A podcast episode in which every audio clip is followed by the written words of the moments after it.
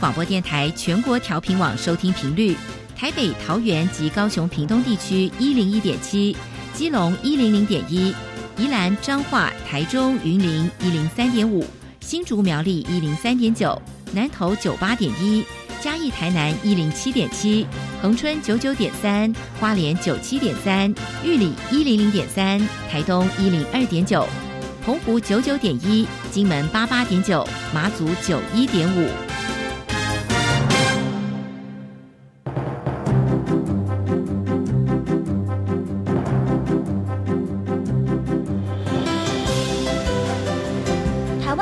要怎么做，才能使孩子面对未来的社会呢？当我们期待学习者改变的同时，也期待教师的教学方法跟着改变，家长的观念也一起改变。一起携手，协力同行。于林校长带您探索、自发、互动、共好的十二年国教新课程，听见台湾教育的改变。欢迎收听《国教协作向前行》。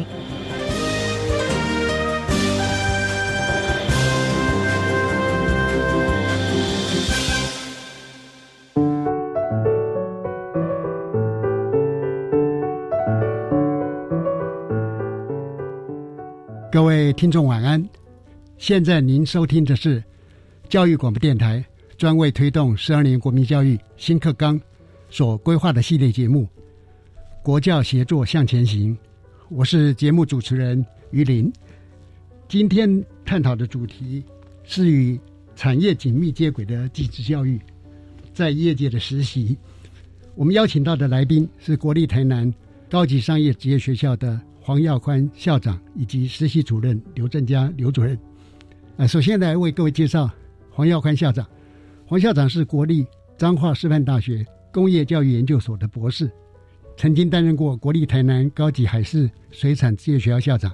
非常优秀。啊，曾经荣获我们九十九年度教育部及部属机关学校优秀教育人员，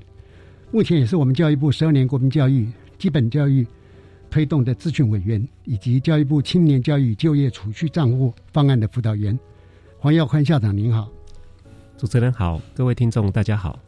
接着为您介绍的是台南高商实习处刘正佳主任，刘主任是彰化师范大学会计系、逢甲大学会计研究所硕士，曾经担任过导师、科主任、就业辅导组的组长，在实习处主任已经担任过十三年。刘正佳主任您好。主持人好，各位听众大家好，呃，非常高兴邀请到两位啊，从台南远道而来。我想请教两位，就是说，为了要加强技术型高中学生职场的实际体验，那我们知道教育部呢非常鼓励孩子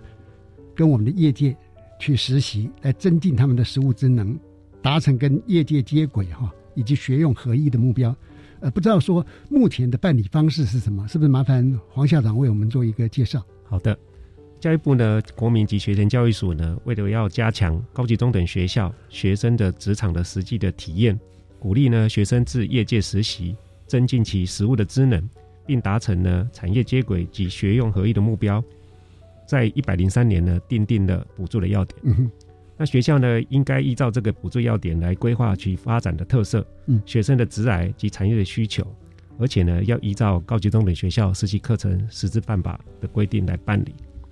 那这个要点呢，主要有两大方向，一个是职场的参观，嗯第二个呢是校外的实习，嗯哼。那有关职场参观部分呢，学校呢会安排在一年级和二年级全部的学生或部分的学生呢，到相关的事业机构进行了半日或一日的参访活动。嗯，那这里面呢会有补助交通费、膳费、保险以及呢业界讲座的钟点费或是指导费。是，那可见教育部对这个方案非常支持哈。对，而且也是蛮渐进式的，先从职场参观开始，接着才进到呃实习。对，那有关校外实习方面呢，二年级以上的学生可以全部或部分的学生呢到事业机构进行六星期以内的实务的实习。那补助的内容呢，有学生的实习津贴，嗯，以及呢事业机构的指导费用，包括师傅的指导费，以及呢我们老师会去做巡回的一个。辅导或者技能辅导的终点费，那学生的一个费用呢？呃，每天呢会有两百五十元的一个津贴。不错。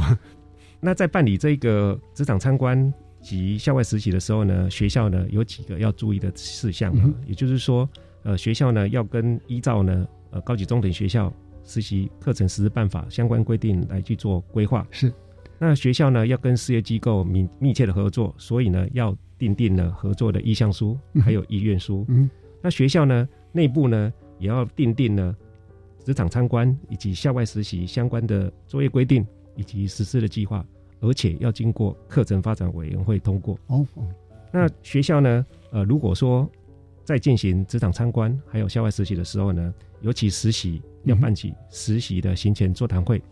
而且呢要加强呢职业安全卫生以及呢性别平等的相关的宣导，以及学生跟学生说明相关的注意事项。嗯嗯，那学生呢要到业界实习或职场参观，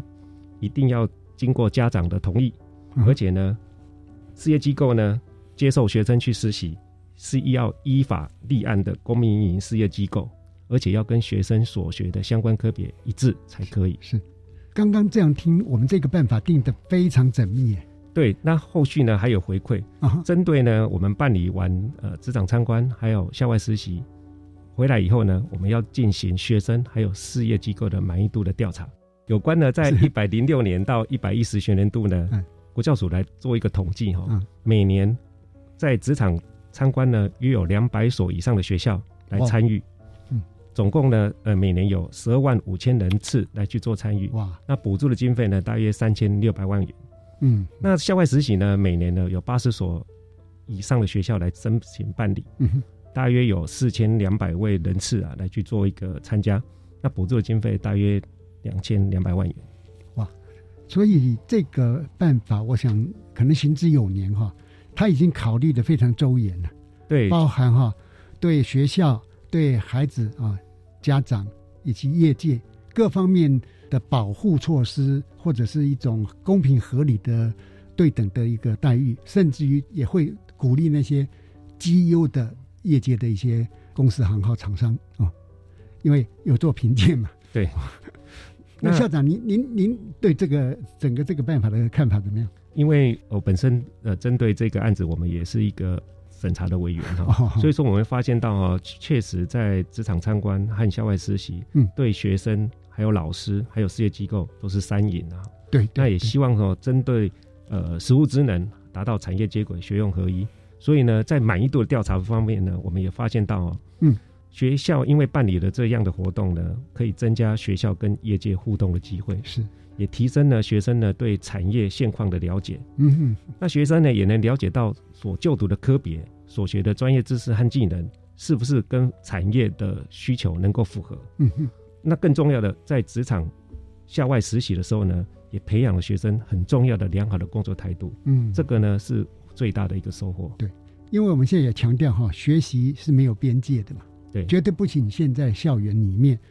刚校长所提的孩子在那个现场里边，他所培养的那些能力哈，有的时候还真的不是在学校里面的课程容易去达成的。对，尤其一些企业文化以及呢呃一些专业技能的一个师傅的专注的态度，对这些呢都是在课堂上很难去看到的地方。我相信呢，这个带回校园里面，对我们的老师。和业界的连接也会有相当多的启发了啊！是的，嗯，好，那因为贵校有很多科别嘛，哈，我们也想说，校长是不是也谈一下，有多少的学生有去参加职场的实际体验？那么是不是也分享一下贵校所办理的那个职场实际体验的课程有哪些？或者您觉得说，哎，特别精彩啊，有特色的啊？呃，是不是请校长为我们做一个特色的说明啊？好的。呃，台南高商呢，已经创立于民国十年哦，到现在已经一百零二年了哈。哦，那百年名校，真的，嗯，呃，我们目前呢，学校呢，社科呢有四个群，八个科，是有商业管理群，以及参理群、设计群，以及呢外语群。嗯，那商业管理群呢，有商业经营科、会计事务科、国际贸易科，还有资料处理科。嗯，那参旅群呢，有观光事业科，还有餐饮管理科。嗯，那设计群呢，有广告设计科。那外语群呢有应用英语科，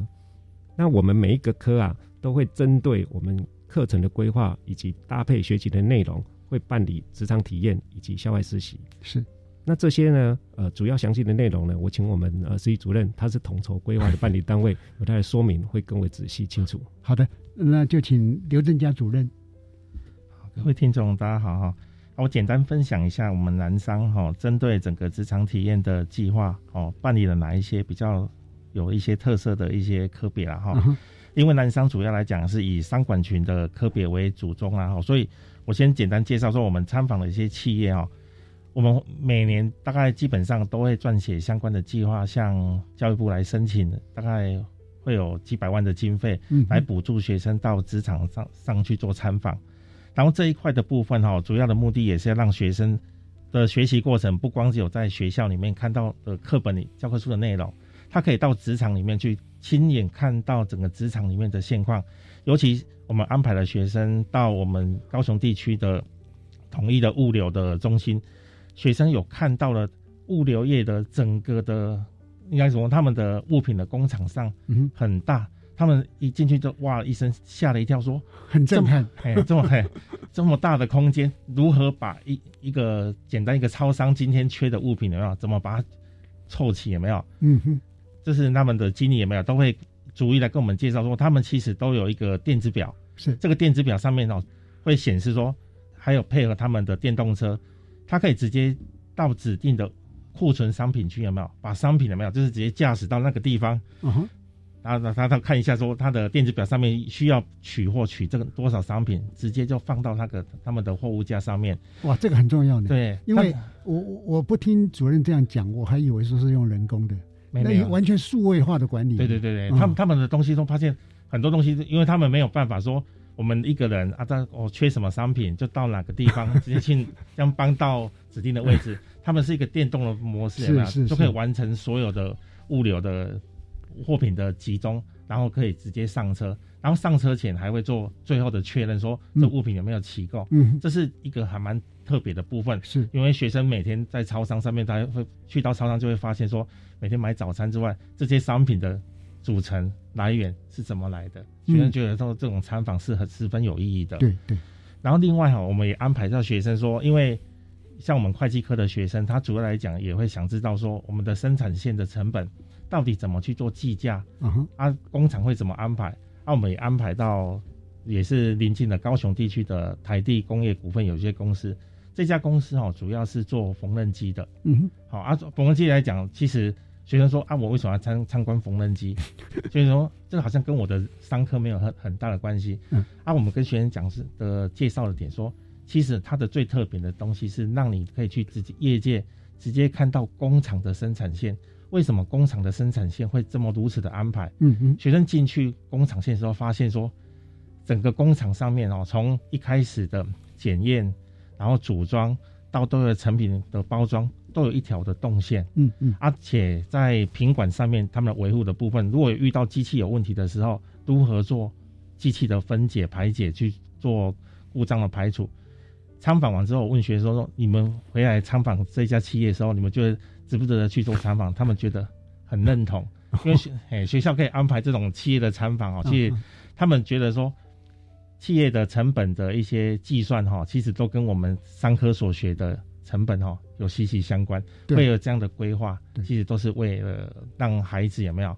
对现场多一点了解，不是教科书里面写的一些文字叙述而已。他是一个活生生的，一直在。而且他这样去的时候，他会觉得自己所学的东西是有用的。对对对。然后，呃，我们新课纲一直强调素养导向嘛，嗯，他到真实情境去跟他互动了，嗯哦。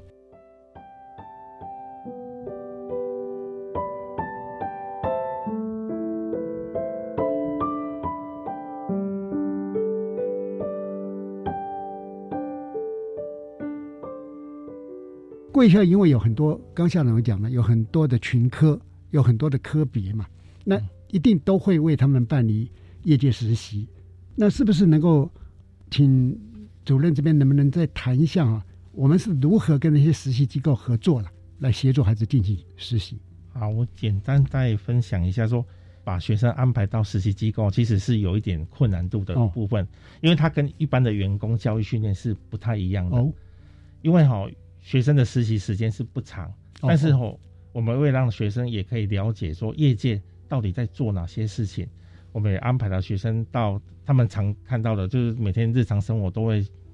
了解的，比如说我们统一超商，还是我们的文具店啊。哦，我们常见的是跟金玉堂股份有限公司他们一起来看他们的文具的贩卖部如何把商品有没有摆放在整个展示的柜台上面啊？要做了哪些事情？就有学生哦去实习的一开始，他们就觉得说，老师好累哦，因为他们他们没有想到说，因为在学校上课都是坐在椅子上，对，听老师讲，对，就到卖场就去我们现场上上，他发现老师工作都是一整天的，嗯，且只有你上厕所的时间才可以偷偷休息了一下下，是，绝大多数时间你是在一个公开的场域里面都是站着，嗯，所以体力要很好，没错。然后另外哈，他学生在在这个实习过程之中哈，其实应该说我们卖场里面的一些师傅或者一些老经验的一些经理，他们哈其实会不断的跟学生提醒说哈，其实你你的工作哈不光只有针对你目前，比如说把物品上架动作，你随时还要观察说现场的客人有没有一些需求，给予适当的及时服务。所以他发现学生说哈。我们在职场在实习上面是要一心多用，嗯要要充分的把自己的能力有没有察言观色，把它展现出来，才可以把我们在学校老师你们教的一些内内容有没有充分的应用在我们的实务上面。嗯，所以哈，实习的部分，我自己个人觉得说，还有学生回馈来看，都对我们的整个教育的成长上是有很大的注意。嗯嗯，的确，因为特别刚讲说要全神贯注。然后他必须要很敏锐的知道顾客的需求，要做及时反应嘛。这个也都是很难在课堂上来教导啊。课堂上也会教，但是呢，他可能懂得要这样做，但是在真实情境里面，他是不是能够表达出来，我们就不了解哈。那校长是不是也可以就刚刚讲的对孩子的协助啦，还有呃怎么样子，等于说给了他一个学习的一个情境跟音教哈，让他能够往上进步。是的，我们透过呢这个呃，尤其是校外实习啊，嗯，那我们的观光科啊，他会到酒店、饭店以及一些呃餐饮场所去做一个实习。那比如说我们去经营酒店，那他就会呃他们的经理和人事资呃人资部的的一个呃职员呢，就会来带领他。嗯，那针对房屋的清洁啦、餐厅的清洁，或是做柜台或是接待等等，他有很多很多公司的一个该有的训练。那这些训练，呃，就跟我们呃书本上的一些训练是会有所差异的，是因为它会融入企业的文化以及企业的一个特色。哦，呃，尤其呢，它要塑造它的品牌，一定有它独特的地方。嗯嗯。那学生呢，透过这样的一个实习回来以后呢，会做呃有关相关的一个实习的日志，嗯，也会呢来做一个分享。那这样的一个呃一个体验回来以后呢，实习回来以后，学生对他所学啊，会有不同的一个想法。而且呢，会有更多的一个创作发现，包括我们后续的专题制作等等啊，专题实作，他也会用这种方式来去做一个呈现。嗯，因为这样的话就不像在课堂上的知识是分分门别类分科，它是比较分析型的。可是他到现场是一个整合型的学习。是，刚像讲说会培养他很多的议题或者问题的意识，可以带回来做一些专题研究嘛？哈，对，那。是不是我也请教一下哈，在贵校因为有这么多的内科嘛，是不是有针对三年的职业教育的课程，如何去做这种系统性的思考跟规划，来帮助孩子增能？哦，有关课程的规划的部分，哦，其实。我们可以从我们的基础教育来讲，哈，从国小、国中到高中阶段，其实高中阶段的部分其实就有分成完全的高中，就是纯学术的、学术的。然后我们的技术型高中里面有加上一些专职场的专业领域的部分的一些课程要学习哈。所以我们在课程的规划上面哈，在高一的部分会强调的是基础的人专业职能，嗯，好，就譬如说商管群的学生会给他一些。哦，实务上的会计的概念，还有一些门市经营的概念的课程，然后就是餐饮群哦，观光事业科的学生会有一些餐饮概论啊，也是让学生先通盘的了解说，原来这个行业的现况到底要具备哪一些职能的部分。然后到高二的阶段的时候，我们会强调他的学理的部分，让学生可以不断的去把他的基础课程以外，再重复的学理背后的一些背景可以充分的了解。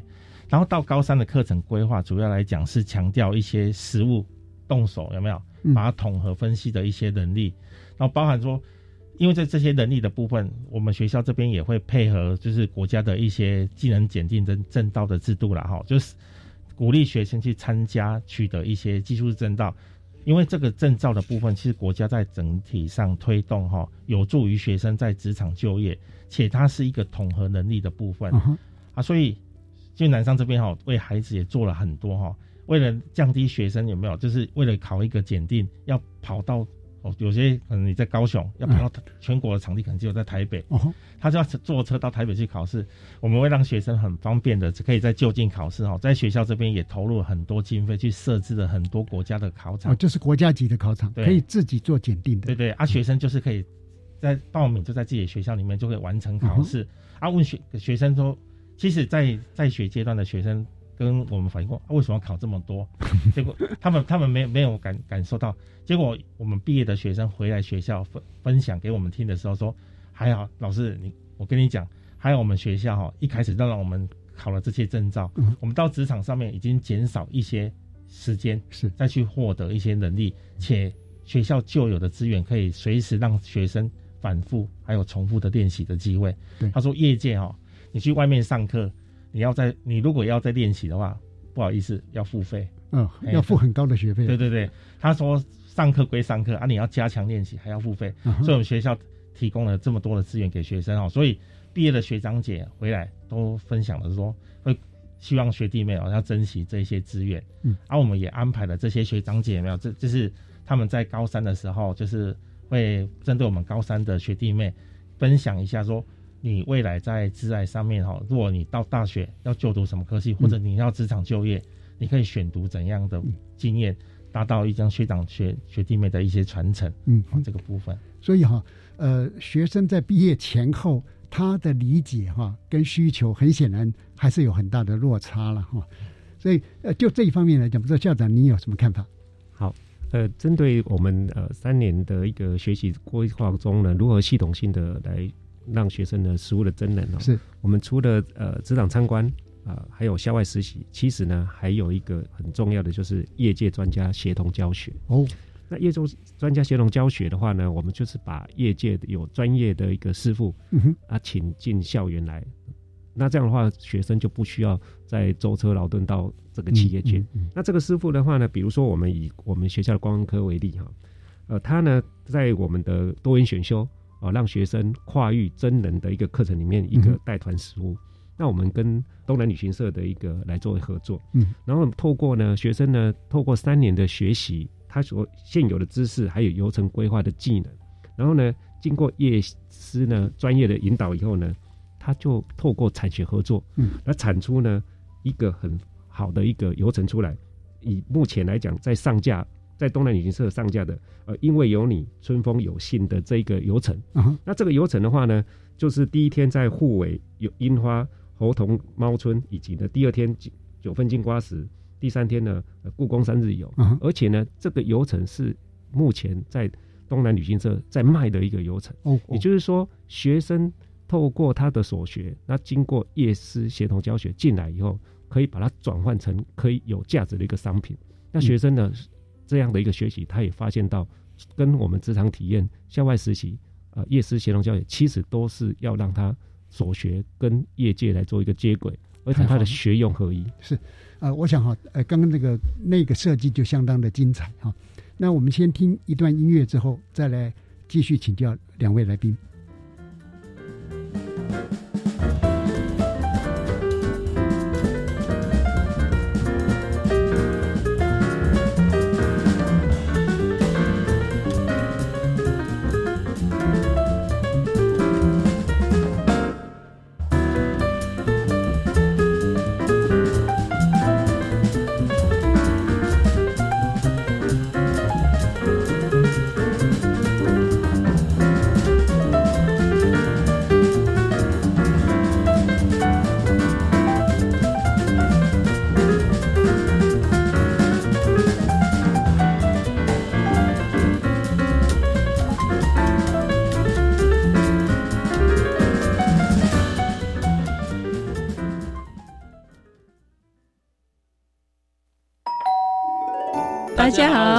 嘎巴，好，晚上好，欢迎收听《幸福美台湾》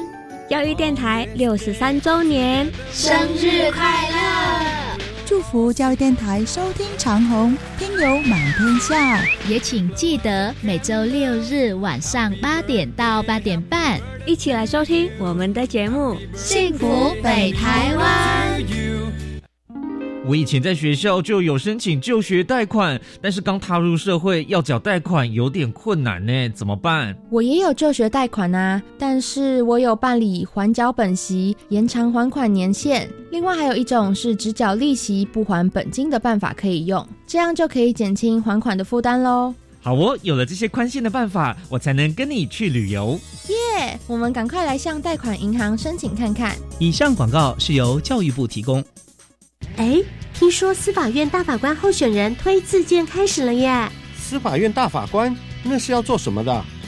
司法院大法官是宪政的守护者，也是人权的捍卫者。即日起至三月二十九日止，诚挚邀请各界一起推荐专业贤达人士，也欢迎自我推荐哦。相关资料都在总统府官网的公告专区，也可以拨打专线电话零二二三二零六一三一至三。大家好，我们是台湾弦乐团，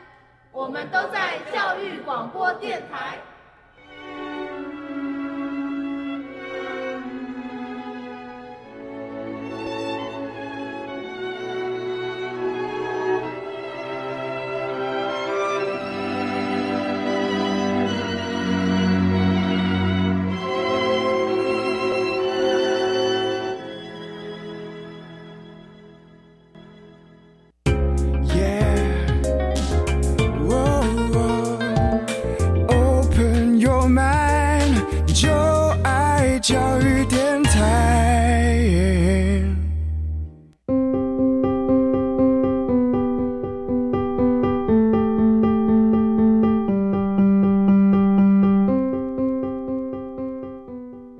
听众好，您现在收听的节目是《国教协作向前行》。今天我们探讨的主题是与产业紧密接轨的技职教育、业界实习。现场的来宾是国立台南高级商业职业学校的黄耀宽校长和实习处刘正佳主任。呃，我想是不是请教一下哈？目前在技术型高中的实习实作课程，他非常强调深化学生动手做嘛哈。的这个技术能力，当然我们也了解，目前呃普遍的技术型高中的孩子学生们，他们还是以升学做导向。那在这样的呃两个不同的价值里面，学校是在规划课程的时候，是如何让学生们所学的理论能够跟实物兼备，避免说跟产业界脱节？呃，请问校长。好的，在一零八课纲呢，是以成就每一个孩子实现扬才、终身学习为愿景。嗯。自发互动共好三个主要的重要的精神，以三面九项的核心素养来达成。我们呢，希望我们的课程呢，能够提供学生学习的选择，探索呢自我的兴趣能力，主动式的追求知识的学习模式，进而呢建立了终身学习的起点和基础。课程规划要有所依据。我们就依据呢，学校会依据高级中等学校课程规划及实施要点。嗯哼，那我们基础型高中的课程规划有它的重要性，就在于强化专业实习及各领域科目的学习为目的。嗯哼，透过呢固定的课程来延伸开设相关的专业科目及实习科目。嗯哼，那具体而言，呃，我们的课程就从分析产业的人力需求以及职场进入开始，然后呢，再依据我们技术型。高中的一个教育目标，还有我们各群科的目标，来去配合学校的特色和条件，嗯，来定定很明确的学校科的一个教育目标。对，也就是说，培养该科专业跨域的基础人才。嗯哼，然后各科呢，依据这样的一个课程纲要的理念，以学生为主体，发展了务实之用、终身学习的一个课程规划，而研定科的专业能力。嗯，使我们透过培育呢人才具备务实的专业技能，比如说我们学校的一个呃参与群的一个观光事业科，嗯，他首先呢会先分析产业的一个人力需求，嗯，或是职场的进度，然后我们得到一个就是以培养观光参旅、旅宿、外语基础人才为教育目标。那目标确立以后呢，我们就要规划专精和跨域的课程，嗯嗯，使学生具备旅游导览、饮料调制、在地旅宿以及带团的专业能力。嗯，那我们这样的能力建构起来以后呢，我们就会同时建构完善的课程地图。嗯嗯，然后呢，课程地图我们会搭配每一个学生有一个专属的课程咨询教师，嗯，来提供课程咨询。是学校呢，透过这样的一个。整套的一个课程的一个地图，然后我们搭配刚刚提到的职场参观、校外实习、业界专家协同教学、技能检定、专题执作，这样子能都才能够达到理论实务兼备、学用合一的一个目标。嗯嗯，刚刚这样听哈，一方面您很客气了，是培养基础人才嘛，但是一方面呢，因为它可以比较广泛的各个向度去接触。其实也可以长远的看哈，是培养一个呃商业整合的经营人才了。是的啊，因为他他有宏观的了解啊，所以这这两个之间其实还蛮并不矛盾。对，那我们在课程规划时候呢，都会有专精，还有分流哦，以及跨域的一个课程。是，那因为现在的社会呃每一项的一个行业，每一个工作岗位，他所要的技能都需要跨域。对，而不是只有单一一个技能能够呃在这一个。社会上能够生存哈，的确，所以说呢，我们呃培养跨域的人才也是一个非常大的一个重点哈。嗯，那刚刚我提到这个关升学这部分呢，其实我们技术型高中呢是培养学生终身学习还有继续进修的能力啊。对，所以说学生将来如果继续升学，这也是必然的一个趋势了。嗯以台南高三为例哈，其实我们每年呢有百分之八十的学生呢参加四级二专的统一测验哈。对。达到国立科大的标准是有百分之八十以上。那尤其这年这六年来了，我们不管是在刚刚提到的商管，我们学校商管群、外语群啊、参理群，还有外语群呢，我们呢年年都会轮流出榜首啊。嗯，那其实呢，这也是我们记者的精英。嗯，他将来进入国立科大以后呢，事实上呢是在记者方面呢，能够也会发光发热哈。对。除了这个以外的话呢，我们呃学校在高三的时候呢，也会配合国家的政策。引领学生呢，部分的学生来参与青年就业领航的计划，嗯，然后呢，让学生去透过探索领航的计划呢，先到业界，然后透过体验学习，透过这样体验学习的一个经验，像我们今年呢，有一位毕业生，他在两年前毕业的时候呢，就参与就业领航的计划，嗯，他先到业界实习，然后透过体验学习以后呢，今年两年后回来，他今年录取了成功大学的部分系，哦，对他。这样的话呢，他可以实现他的梦想，对学以致用，嗯，而而且呢，继续呢完成学业，也找到他人生的一个方向。嗯嗯，所以说呢，我们继续教育，不管是在课程的一个规划，以及呢人才的培育，以及呢给学生继续进修的能力，在任何时候呢，都可以和很多的政策来去协助他，而不是说只有纯粹读书直接升学。嗯嗯，所以呃，目前我觉得说我们听众朋友很多家长哈。也可以从刚才校长所讲的这样的一个进入，去思考或者规划，最少给我们的孩子有多一个选择的机会。是的，呃，毕竟哈，升学是我们所赞成的啦，因为台湾要产业升级，事实上我们所有的呃技高的人才，他的能力或专业也要升级嘛，所以我们不排斥升学，但是呢，在同时也可以考虑到说到现场实习实做那种体验，可能对他。未来在升学的时候，甚至于职涯发展的部分，会有更大的一个帮助哈。呃，这边呃，不知道说刘正佳主任你有没有什么想法？我简单就分享，像校长都是讲的是产体群然后我觉得像商科的学生哈，其实像最近哈，其实新闻报的比较大的就是鸡蛋的问题。其实学生在他课业上所学非常有感哦，因为他我都问学员有时候上课问学生说。你觉得鸡蛋为什么会涨？那就不够啊！啊，不够会长，跟你什么课程有相关？他说，我是跟经济学有有绝对的相关性。所以他们会发现说，他在学校现在学的课程其实是跟产业一些动态是有相关的。但是我跟学员讲说，其实我们不是，你要看我们国家给了哪些政策，为什么要从国外又进口鸡蛋进来？嗯，这些东西会让我们的价格才不会不断的会攀升，因为量量够了。对。去稳固，所以我们在学习的一些课程，你要去想说去解决这些问题。所以我们的课程里面的规划里面会让学生有一些统筹去思考，不是说看到结果论，他说会让学生说我的课程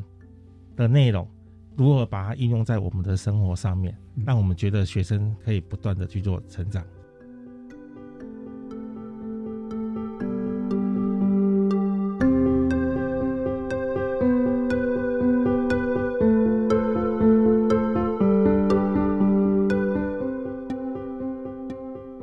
前哈，各级学校都一样哈。比如说，我们在部里边或署里边有一些重要的政策，包含数位教学啦、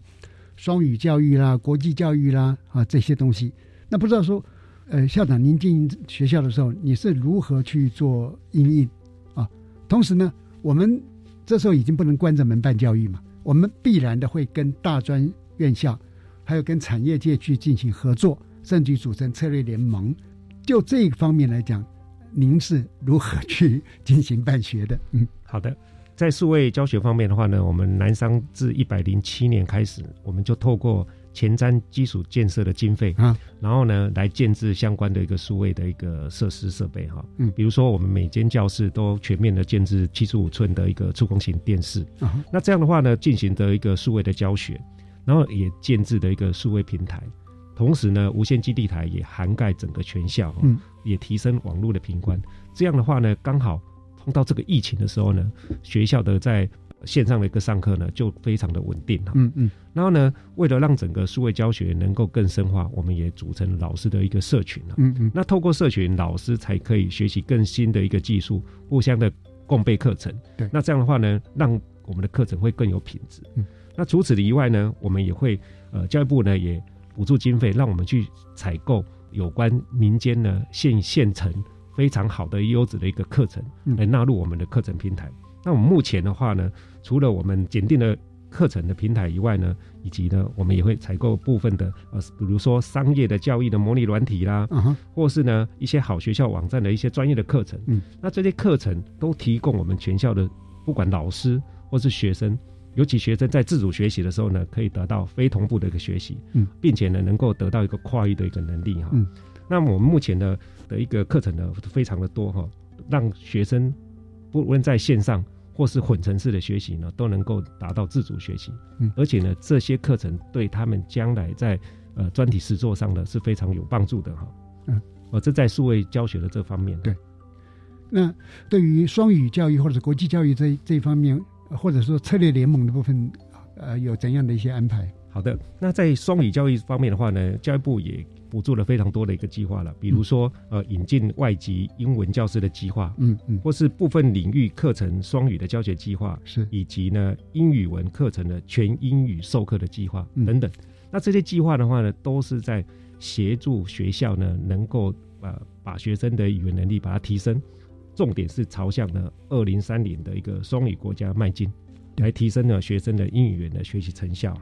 那学校呢，透过这些计划，就会做非常多的一个老师的真人，以及呢引进外界的资源。刚才提到的呃大专的师资等等。那这些呢，比如说老师来上我们的日文啊、韩文啊等等，那这些外籍的师资以及呢大专的师资就会进入学校这边来哈。然后呢，让我们学校呢，在这个双语教育这边呢，就能够呢，非常的蓬勃的发展。嗯，那国际教育这边的话呢，呃，这也是一个非常一个很重要的一个趋势哈。那我们老师这边也会组成国际教育的社社群，然后呢，我们跟日本、加拿大、德国会进行的一些线上的课程交流，因为也是拜疫情之赐哈。然后呢，我们会针对国际议题，还有或是呢联合国 SDGs 的相关的课程，会去做研讨。嗯，那研讨完以后呢？今年呢，刚好也是开始解封了哈。那我们去年也配合这个教育部的台日交流二十周年的活动，我们接待了我们的姐妹校哈，日本仙台的城南高校，还有呢宫城县的观光局莅临台湾访问，以及到我们学校来访问哈。然后呢，呃，透过这样的的一个活动哈，今年四月份加拿大的法国学校，他也会带领的一团。呃，到我们学校来进行一周的一个课程的研习还活动，甚至呢住到我们呃学生的家庭来哈。嗯，那这样的透过的一个活动，呃，我们会办理这一个相关的一个课程，然后让学生直接接待外国的友人。那这样的话呢，学生的学习会更加的深刻。那我们今年呃五月呢呃也要到日本的工程，然后呢做实地的交流啊。我们目前呢已经招募到七十个学生哈，是。然后呢，我们目前在进行这个语言、礼仪、文化等等的相关的课程，然后呢，希望能够带给学生不同的视野，丰富学生的学习历程。嗯，从刚才呃我们黄耀宽校长的介绍里面哈，我们发现贵校的办学特色相当的丰富而且多元呢。那更重要就是说，它是已经代表说台湾整个我们教育哈有一个新的一个面向出来了哈。所以我想社会大众可可能对我们目前新课纲的推动也好，或者很多教育政策的执行啊，应该会更加的有信心啊。好，呃，因为今天非很难得呢，呃，两位来到现场，是不是请呃两位也做一个今天访谈的总结？我想先请黄耀宽校长。好。呃，有关的教育部呢，能够呢推出非常多的政策，然后呢，尤其在这一个让学生能够做职场参观以及校外的实习等等这些好的政策呢，我们希望呢，我们的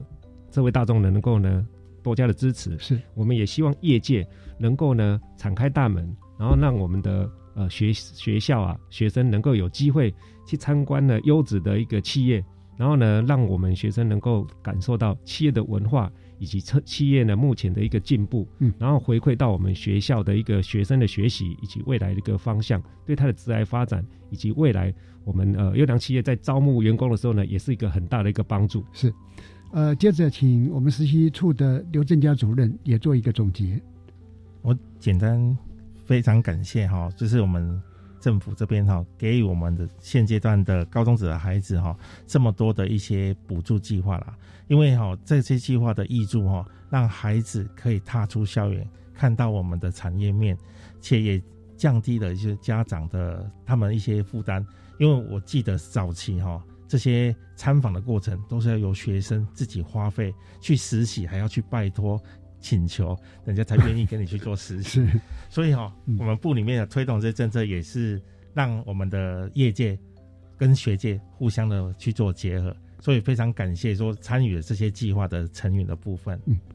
呃，我们希望哈比较早定向的我们技术型高中的孩子，他们能够在这么优惠的一个环境里面哈，好好的扎实的学习，为他自己开拓非常美好的人生啊。今天非常感谢两位到电台，呃，现场来跟我们听众朋友分享。黄玉欢校长晚安，主持人晚安，各位听众晚安。呃，刘正佳主任晚安，主持人晚安，各位听众晚安。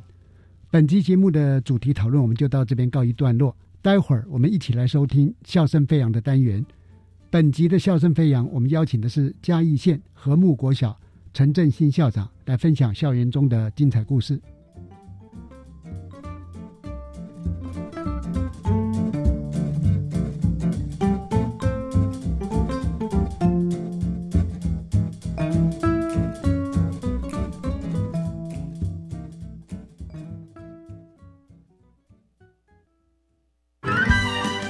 所不知道的校园新鲜事，都在笑声飞扬。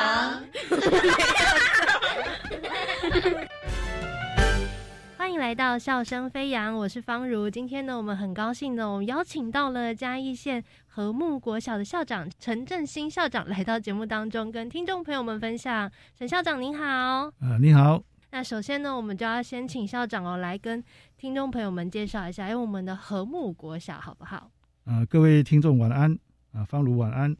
呃，我是和睦国小校长陈振兴。那和睦国小，呃，就位在阿里山公路的起点上，哈，那非常靠近嘉义市。那创校至今刚好满六十年。那在九二一以及一零二的大地震中倒塌，所以两年后我们原址重建。那学校校地非常小，只有一点一公顷，但目前有二十五班，五百一十六位小朋友。过去有。加以三重之称哈，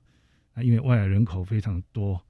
啊，所以我们这样子在临近嘉义时啊，所以相对我们的办学压力是相对的大。其实校长来到我们呃和睦国小已经将近八年的时间了，然后之后在这个过程当中，其实做出了非常亮眼的成绩，像是在一百一十一年，我们和睦国小获得了永续发展奖啊，然后我们也成立了这个能源教育资源中心。我想请问一下校长，因为我们学校要做这么多事情，然后有这么多亮眼的成绩，这件事情一定不会是只有校长一个人很能干就可以做到的事情，一定是所有的老师、所有的主任、组长一起努力去完成的。能不能请校长分享一下，到底是为什么可以做到这么多事情，然后呢，又可以就是所有的老师跟组长啊、主任啊，都是这样子一起努力的往这个目标去迈进的呢？那确实哈，我们和睦国小这几年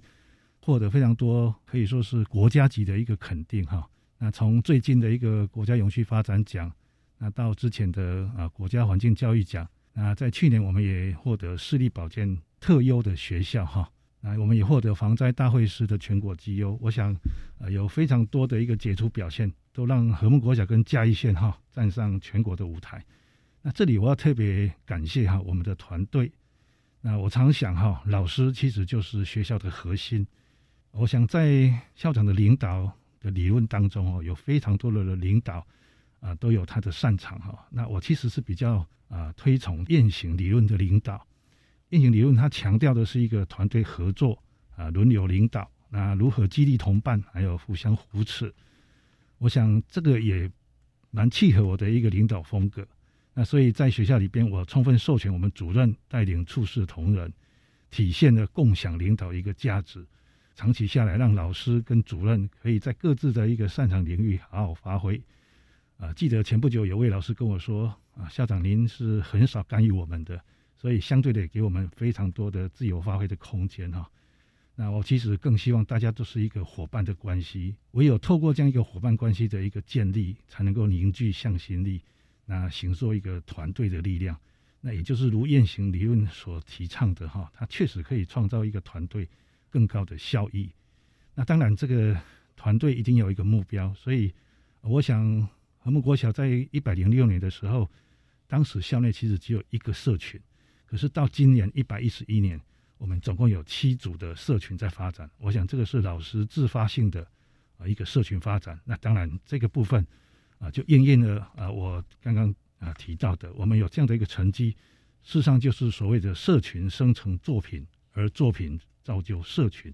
互相牵引啊而生生不息。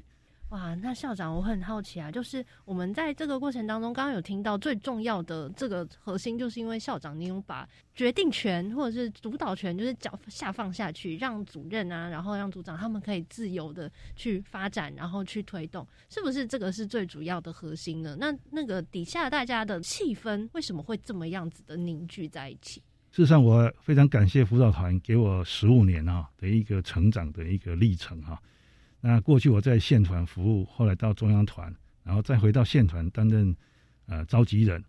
那我想这十五年的一个辅导团的经验啊，我相信哈，辅导团在过去哈，它其实是呃透过行政跟教学的一个相辅相成，让老师的专业可以成长。那我记得我刚当校长的时候，我的座右铭是互助城市共学成长。事实上，互助城市共学成长就是源自于中央辅导团。给我的一个启发跟真实的感受。那辅导团一直强调伙伴关系，我想透过大家的无私奉献、相互成长，那对我的办学历程有很大的帮助。那我也把这样的一个理念啊应用在我们办学当中。所以啊，我想学校如果有办法塑造成一个教师的实践社群，那也就是在教师社群发展的同时，它是有目标、有方向。那也就是。啊，把学校校务的推动跟社群的发展做一个结合。那这几年来，我相信在和睦国小，我们看到这样一个丰硕的成果，那也印证了我们在这几年的一个努力。事实上，不仅是老师成长，学校啊也跟着发展。那当然，更重要的是学生在各方面都有一个长足的进步。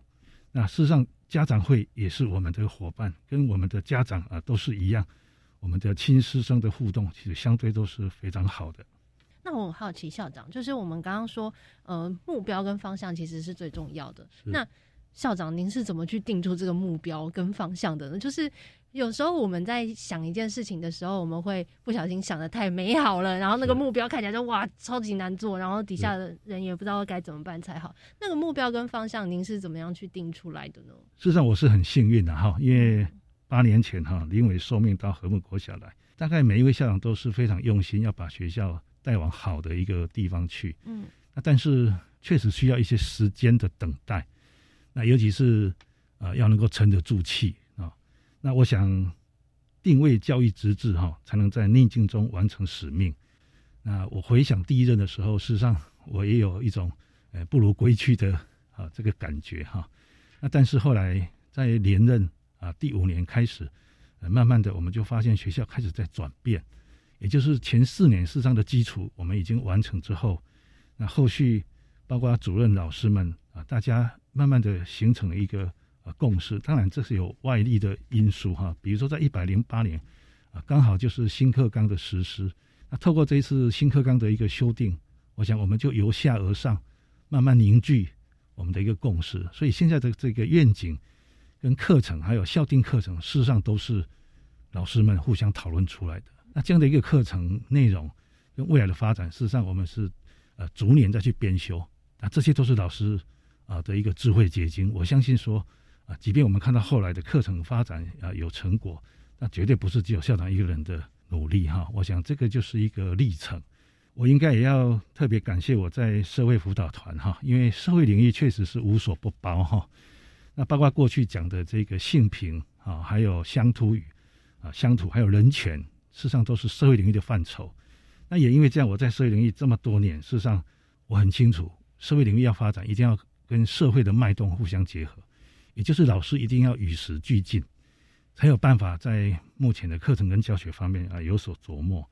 那很高兴，啊，去年也完成我们嘉义县翁长朗县长提出的家乡一百问，那这样的一个编辑工作，那带领我们十八乡镇完成了各各个乡镇的家乡一百问。那事实上，这样的一个教材的完成，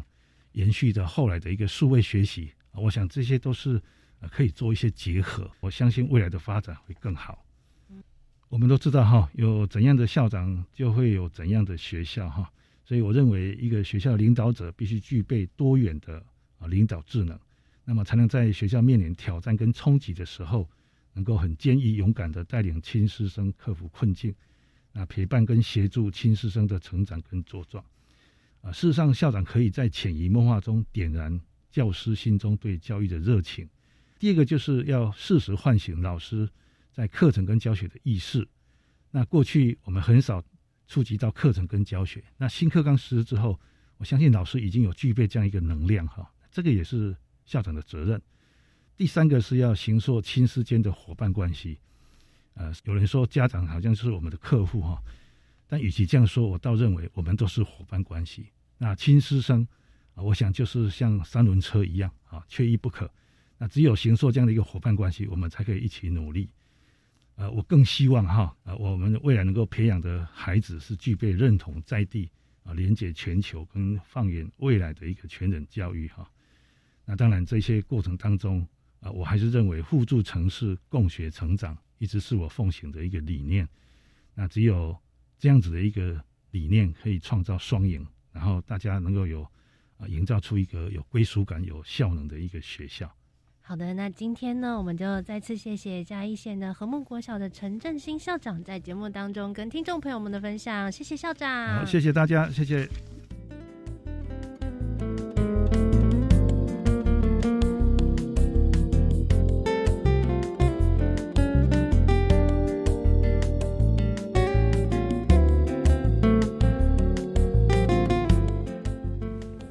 各位听众，感谢您今天的收听。